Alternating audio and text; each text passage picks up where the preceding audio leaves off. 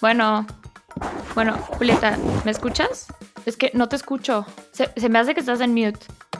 Uh, uh, ok, ¿ya? ¿Me escuchas, Dani? Sí, ahora sí. Perfecto, vamos. Ok. Bienvenidos a nuestro podcast Viendo y No Ves, donde tratamos de iluminar los temas que se quedan a media luz. Yo soy Daniela Urias. Y yo soy Julieta Pola, y esto es Viendo y No Ves. Bienvenidos.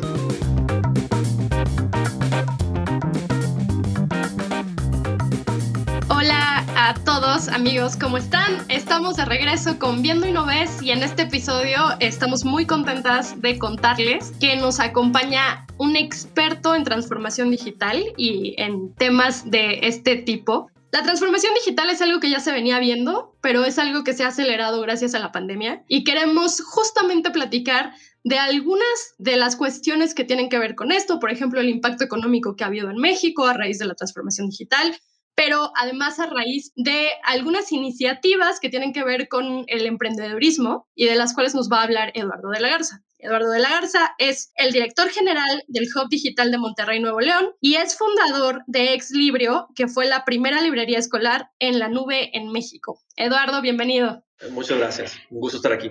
Bienvenido, Eduardo. Estamos encantadas de que seas nuestro invitado el día de hoy. Y bueno, para empezar con una pregunta bastante básica que creo que es más para mí misma que para la audiencia, que creo que muchas personas no entienden, es si nos puedes explicar qué es un hub digital tecnológico y cuál es el rol que tienen estos centros de innovación en sus ciudades y sus comunidades donde están implementados. Claro, eh, y un gusto estar aquí con tu audiencia. Sabes que siempre me preguntan esto, como es un concepto que aunque lleva rato y hay varios hubs de innovación muy buenos en Latinoamérica, todavía falta popularizarse el concepto. Y em, el hub de innovación es una entidad independiente que ayuda a una geografía o a una vertical de industria privada a acelerar sus procesos de innovación. Entonces, velo como si fuera una, la casa de innovación para una ciudad o para un sector. Y normalmente se enfocan a ayudar a varios actores del ecosistema a conectar de manera más ágil, de manera más colaborativa, de manera eh, con mayor escala y funcionan como conectores profesionales. ¿sí?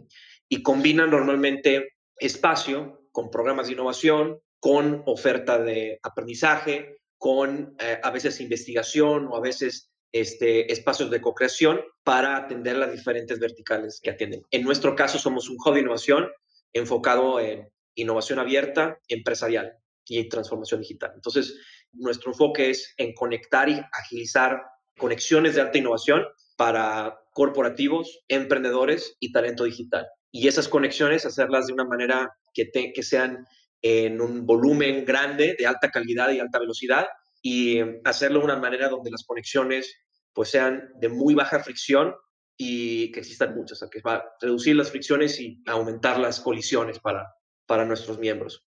Y específicamente eh, tratamos de utilizar a los corporativos y su demanda de, transformación digital y de innovación como oportunidades para conectar con el ecosistema, conectando con emprendedores, mentoreando emprendedores, contratando talento, desarrollando talento, este, transfiriendo conocimiento. Y ese está en, el centro de lo que hacemos, el conocimiento. Ok, excelente. Y en tu caso, en, en la ciudad de Monterrey, ¿cuál ha sido el impacto que se ha visto en el desarrollo económico de la ciudad? Es buena pregunta. Yo creo que llevamos dos años y medio, pero te puedo dar algunas cifras que creo que son interesantes, ¿no? De, cuando arrancamos ahora, eh, tenemos una comunidad de 17 corporativos, de más de 50 emprendedores que han pasado por nuestros programas de aceleración o programas de servicio de aceleración. Hemos entrenado más de 200 ejecutivos y graduado más de 150 eh, programadores y científicos de datos eh, a través de los programas que tenemos junto con Galvanize. Entonces, eh, parte de lo que nosotros eh, medimos como nuestro, tenemos como dos métricas, además como las estrellas norte métricas que, que tenemos en el Hub. Y la primera son las conexiones exitosas entre miembros corporativos y emprendedores o talento digital, ya sea a través de contrataciones o órdenes de compra. Y hemos mapeado un poquito más de 60 conexiones exitosas en los últimos dos años y medio. ¿sí? O sea, contrataciones o órdenes de compra. Y en la parte de talento acelerado, ahí lo medimos como, normalmente los programas que tenemos son ahora solamente para corporativos y sus empleados, estamos buscando ampliarlo, pero como lo medimos es que hayan pasado por nuestros programas de, entrenamiento y qué tanto proponen ellos de proyectos que generan retorno de inversión a las empresas. Entonces, ahí lo que medimos es el retorno de inversión propuesto y cuánto se ha realizado. Y de los programas que hemos desarrollado, ha sido un acumulado de cerca de como 15 millones de dólares de proyectos con propuesta de retorno de inversión propuesto y realizados un poquito, estamos todavía midiéndolo, que es un poquito más del 30%, 40% está realizando. Muchos de ellos son proyectos de ciencia de datos o de inteligencia artificial. Y bueno, me imagino, y como tú nos has dicho, el Hub Digital tiene programas y patrocinadores que son empresas mexicanas, pero ¿tienen algún tipo de involucramiento del gobierno dentro del Hub Digital? ¿Hay algún tipo de participación? Fíjate que con el gobierno, eh, a ver, y esta es una parte importante de los hubs de innovación. Eh, hay cinco actores que tú puedes involucrar para crear un hub de innovación. Normalmente involucras a la industria privada, son empresas medianas a grandes. Normalmente son las grandes que entran porque tienen esta gran necesidad de, de generar procesos de innovación a la academia, universidades que lo utilizan como espacios para conectar a sus estudiantes o desarrollar investigación, emprendedores desde etapa temprana hasta escalamiento, el capital de riesgo, fondos de inversión y luego ya el quinto, la quinta hélice es el gobierno. En nuestro caso, nuestro enfoque de atención está dirigido a atender emprendedores, eh, talento digital y academia y corporativos pero nuestros fundadores, los que financiaron nuestro hobby, que son los que están en la sociedad del hub, en la sociedad accionaria, son empresas y universidades. El gobierno siempre lo, lo, tenemos en mente y siempre lo involucramos, colaboramos muy bien con una organización que se llama Nuevo León 4.0, que tiene muy activamente al gobierno del Estado involucrado. Estamos dentro de San Pedro, entonces siempre las eh, tratamos de mantener puertas abiertas y colaboración con el municipio, pero creo que no tenemos puertas cerradas, las puertas están abiertas, pero nuestro enfoque es una parte muy importante de un hub de innovación cuando arranca, en sus primeros tres años, es tener muy claro a quién atiendes primero y tratar de no hacer todo al mismo tiempo. Y eso lo, lo vas a ver una y otra vez en diferentes hubs alrededor del mundo. Súper interesante lo que nos comentas hasta este punto. Veo que en sus objetivos es muy claro que, bueno, los sectores que son, digamos, sus clientes son la academia y los empresarios o los innovadores, gente que quiere hacer innovación. Pero, ¿hay alguna iniciativa o algún proyecto que tenga como más un impacto meramente social en el hub de, de Monterrey? Mira, eh, es una buena pregunta. Con el objetivo, y fíjate que yo tengo una, una discusión sobre el tema social. todas las empresas sociales, todas son sociales, porque o trabajan con, con humanos o sirven humanos. Pero si te refieres a que tengan en su modelo el generar un beneficio humanitario, no tenemos eso contemplado en nuestro modelo. Nosotros nos enfocamos mucho más eh, y nuestro, nuestro modelo de ecosistema está enfocado en convertir en, en Monterrey y crear el mejor ecosistema de innovación abierta y a través de eso tener un derrame económico, cultural y social, pero el, el enfoque para generar ese derrame económico y colaboraciones está enfocado a transformación digital, o sea, en generar una propuesta de negocios de colaboración, de transferencia de conocimiento o de innovación. Un poco pensando en esta idea de la derrama, ¿no? De la derrama económica que quieren crear en Monterrey. ¿Hay algún hub de innovación que tú puedas decir, ese es el arquetipo, ese es el modelo que queremos seguir y queremos lograr algo como esto? Sí, hay varios. Fíjate que el hub se modeló alrededor del modelo de, una, de un hub de innovación que se llama Galvan. Es, es una empresa que se dedica específicamente a entrenar talento técnico para ubicarlo en el sector empresarial de tecnología.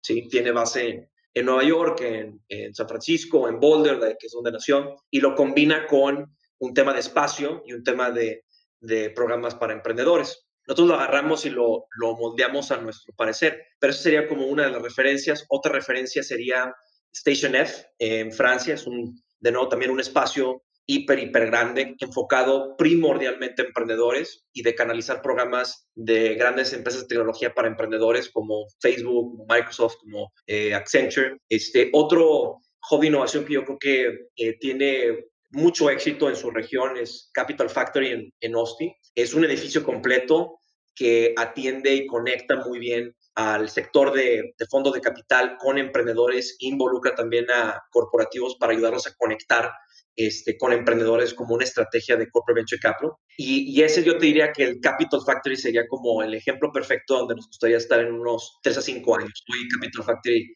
debe estar cumpliendo 10 años ya en, en, Austin.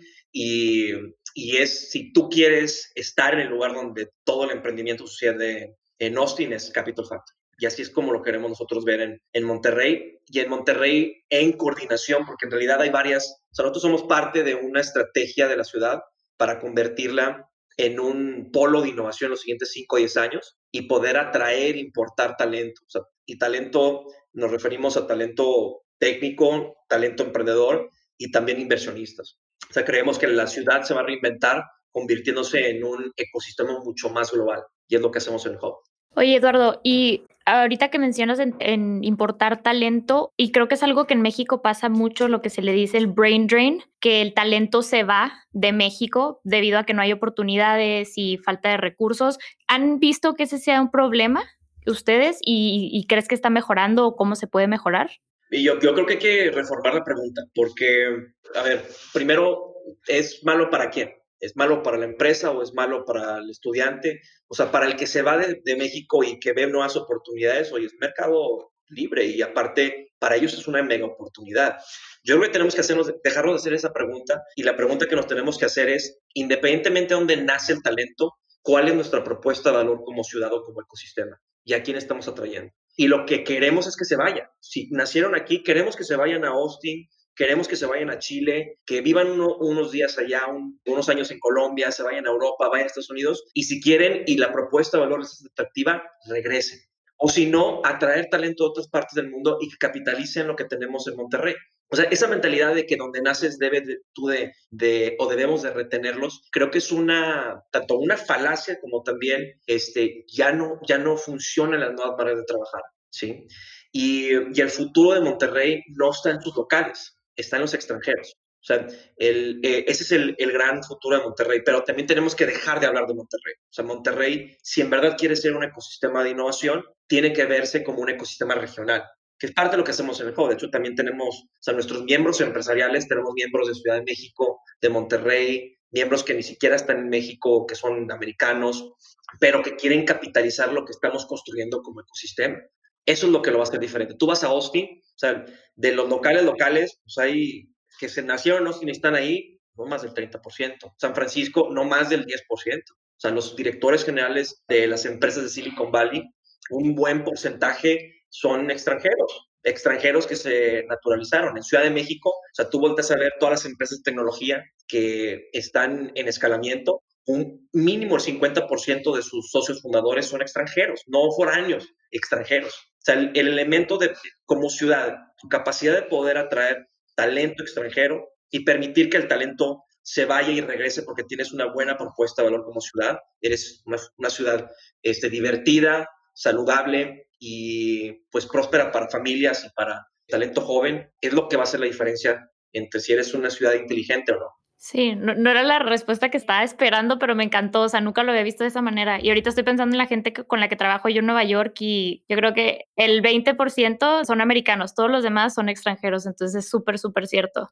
Pues tú eres un ejemplo. Tú te fuiste a Ciudad BU y, y ahorita ¿dónde estás? ¿Estás en México? Estoy en Nueva York. Estás en Nueva York, pero estás creando un podcast en México. Sí. ¿Sí? Y tus colaboraciones en México, ¿cómo son? O sea, en realidad no tienes que estar en México para impactar en México. Estás creando un podcast en español que muy probablemente va a tener un alcance en Latinoamérica de habla hispana. O sea, creo que el, el concepto de dónde estás y dónde impactas ya está cambiando bastante.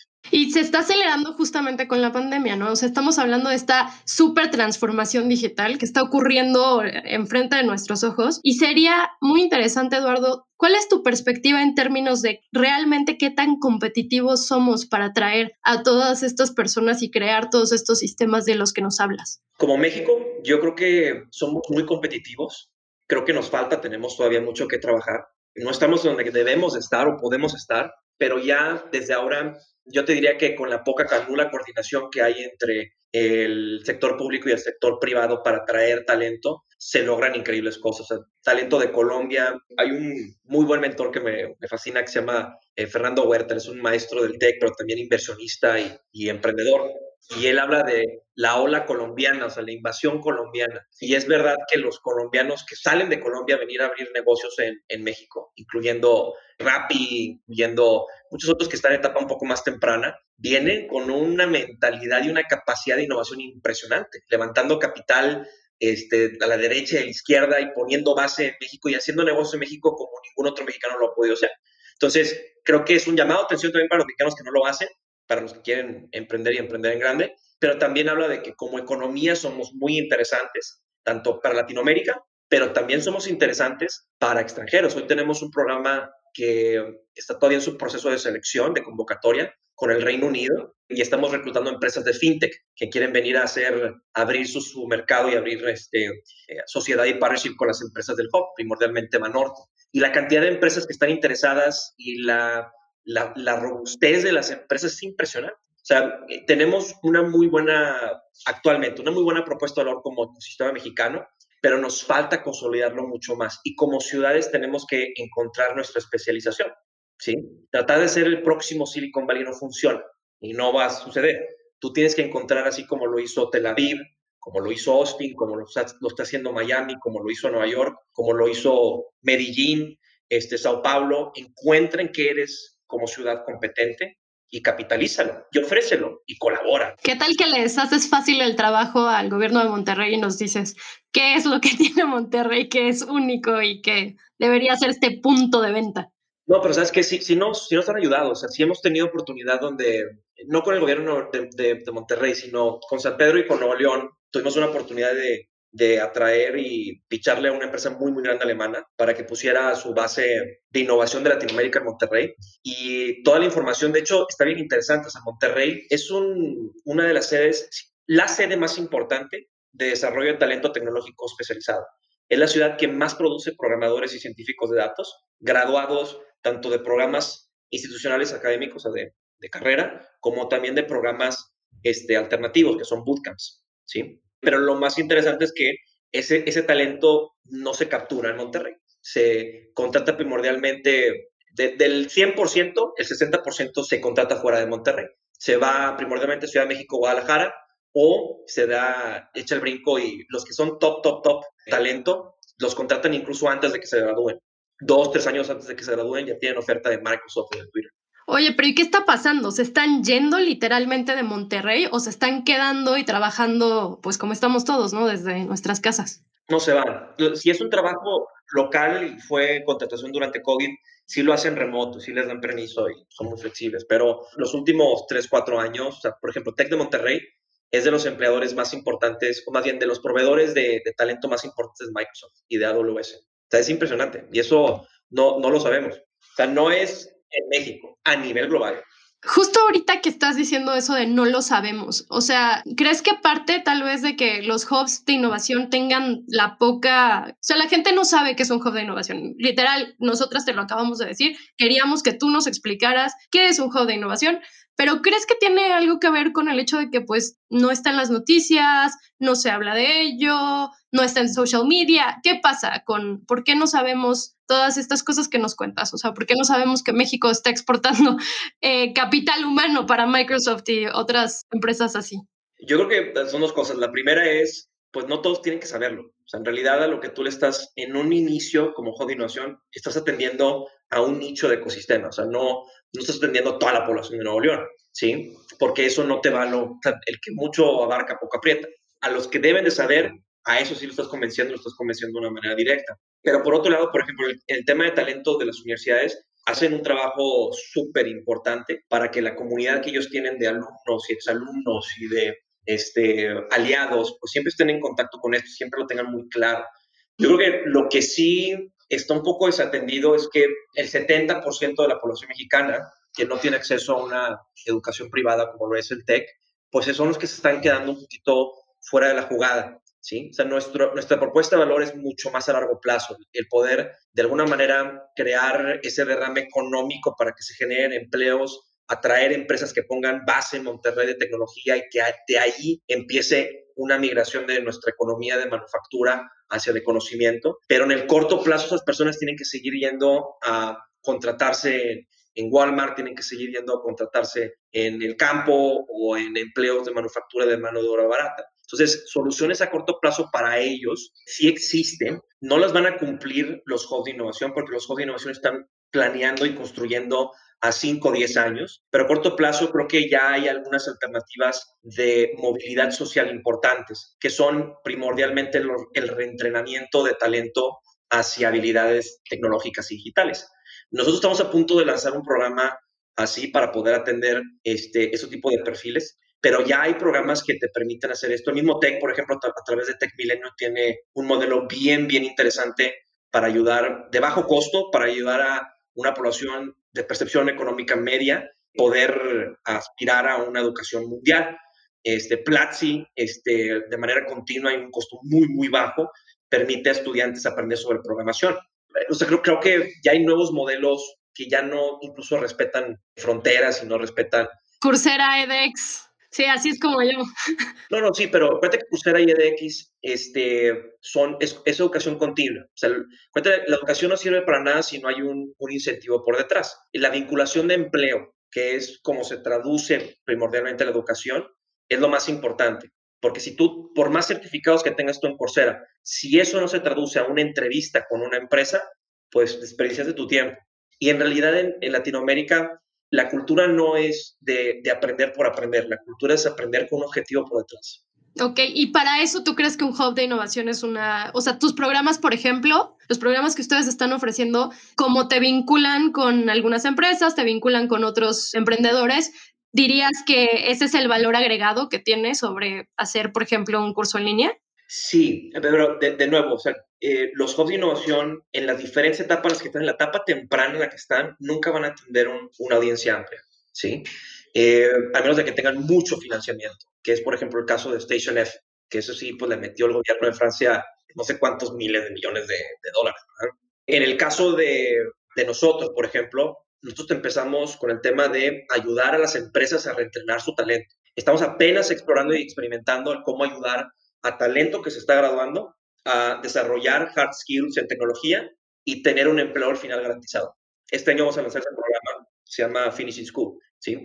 Pero todavía son programas en inglés, entonces eso me acota todavía mi, mi audiencia. Claro. Pero ya hay programas en, ahora de nuevo, no tienes que ir a un juego de innovación para esto, o sea, puedes ir a, ya hay programas allá afuera. Lo que hace un juego de innovación es agilizar las conexiones. Entonces, lo que sí hacemos, por ejemplo, si tú eres talento, quiere incursionar en la economía digital, ahí sí tenemos laboratorios digitales, empresas de tecnología, empresas tradicionales con equipos digitales que quieren contratar, que están ávidos de talento. ¿Sí? Y ahí sí es donde podemos hacer conexiones y un juego de innovación hace las conexiones, conecta el talento y llena también esos gaps. Oye, Eduardo, ya que estamos hablando de estos temas y que tú la verdad es que obviamente lo que dominas muchísimo es todo esto de emprendedurismo, de negocio, de negocio que tiene que ver con el mundo digital, ¿qué opinas del primer unicornio mexicano, de Kavak? ¿Sobre qué? Sobre toda la empresa, o sea, es el primero y estamos en, fue el año pasado, ¿no? 2020. Cuéntanos. Sí, Sabes que eh, ahorita que mencionaron mi, mi, bio, creo que una parte de mi carrera que, que me marcó mucho y me, ha dejado marcado sobre cómo pienso sobre ecosistemas y sobre cómo pienso sobre mí fue mi tiempo en Endeavor, que es una organización sin fines de lucros, pero que atiende o lidera el movimiento de emprendimiento alto impacto en el mundo. Y ellos, Kavak fue una empresa que fue seleccionada en etapa muy temprana por Endeavor. Ellos atienden primordialmente empresas en escalamiento. Entonces, el managing director, el director general Vincent, desde muy temprano identificó el perfil, apostó en ellos y los pasó por un proceso muy diligente de selección. Entonces, me tocó ver un poco lo que veíamos en Endeavor desde el 2018, o sea, el 2016, 17, o sea, yo me acuerdo que en el 2018 fue cuando lo vi, el 2017. Este, creo que Kavak dice varias cosas sobre el ecosistema latinoamericano, porque ellos son venezolanos y quieras o no, este, si queremos ser un verdadero ecosistema, tenemos que vendernos como Latinoamérica, porque es como en verdad vamos a traer capital serio de extranjero. Lo primero es, dice que somos un ecosistema serio, es decir, podemos no solamente tener emprendedores de alto calibre, sino atraer capital extranjero y probar que hay un modelo que puede llegar a una evaluación arriba de mil millones de dólares. Es una.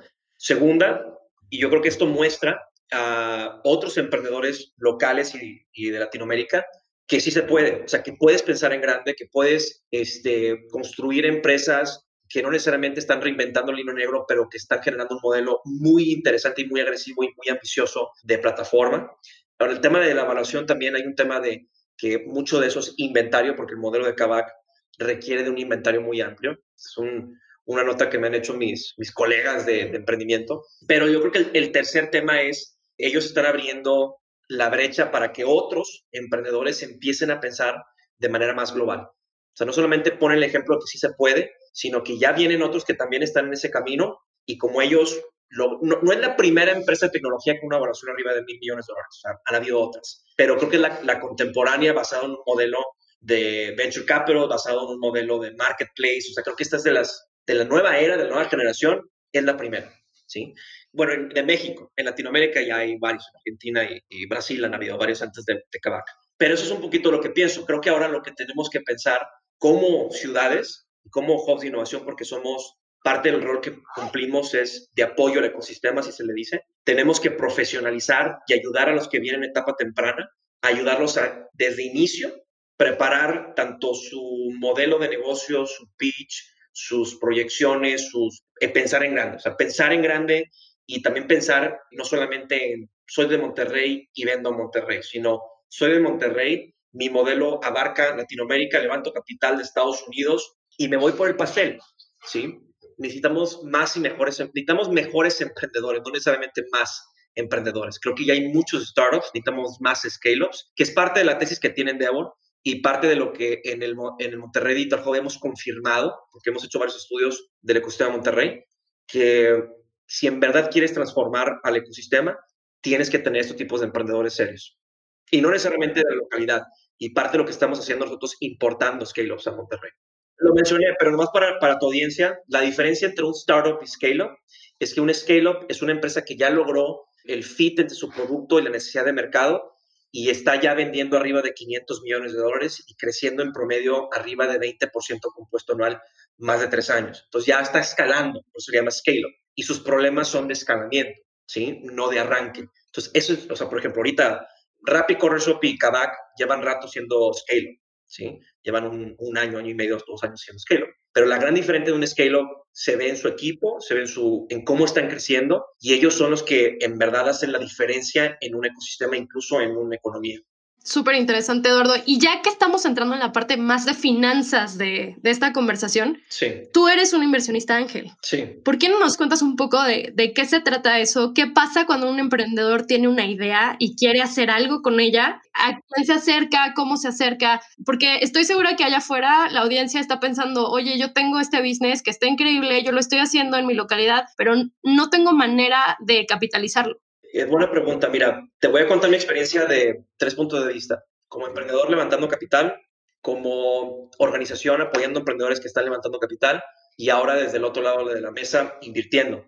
Y ahora yo soy lo que se llama un inversionista ángel. O sea, yo invierto en etapa muy temprana y apenas estoy arrancando mi actividad como inversionista ángel. De hecho, me acabo de unir a un club de inversionistas ángeles que se llama Angel Hub, liderado por Mario García, que está creciendo rapidísimamente y expandiéndose regionalmente a Estados Unidos y a, y a Guadalajara de Ciudad de México.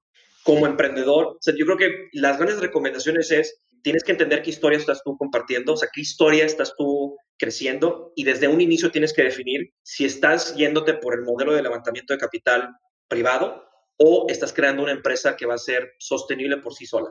Son dos modelos muy diferentes de levantamiento de capital, ¿sí? Incluso no solamente en el modelo de levantamiento, es un modelo de negocios. Vamos a llamarle el que es autosostenible, pero no va a crecer mucho, es un, en inglés se le llama bootstrap, ¿no? Es un negocio o de consultoría o muy probablemente de e-commerce, pero con un mercado muy pequeño o de un producto digital poco escalable, ¿no?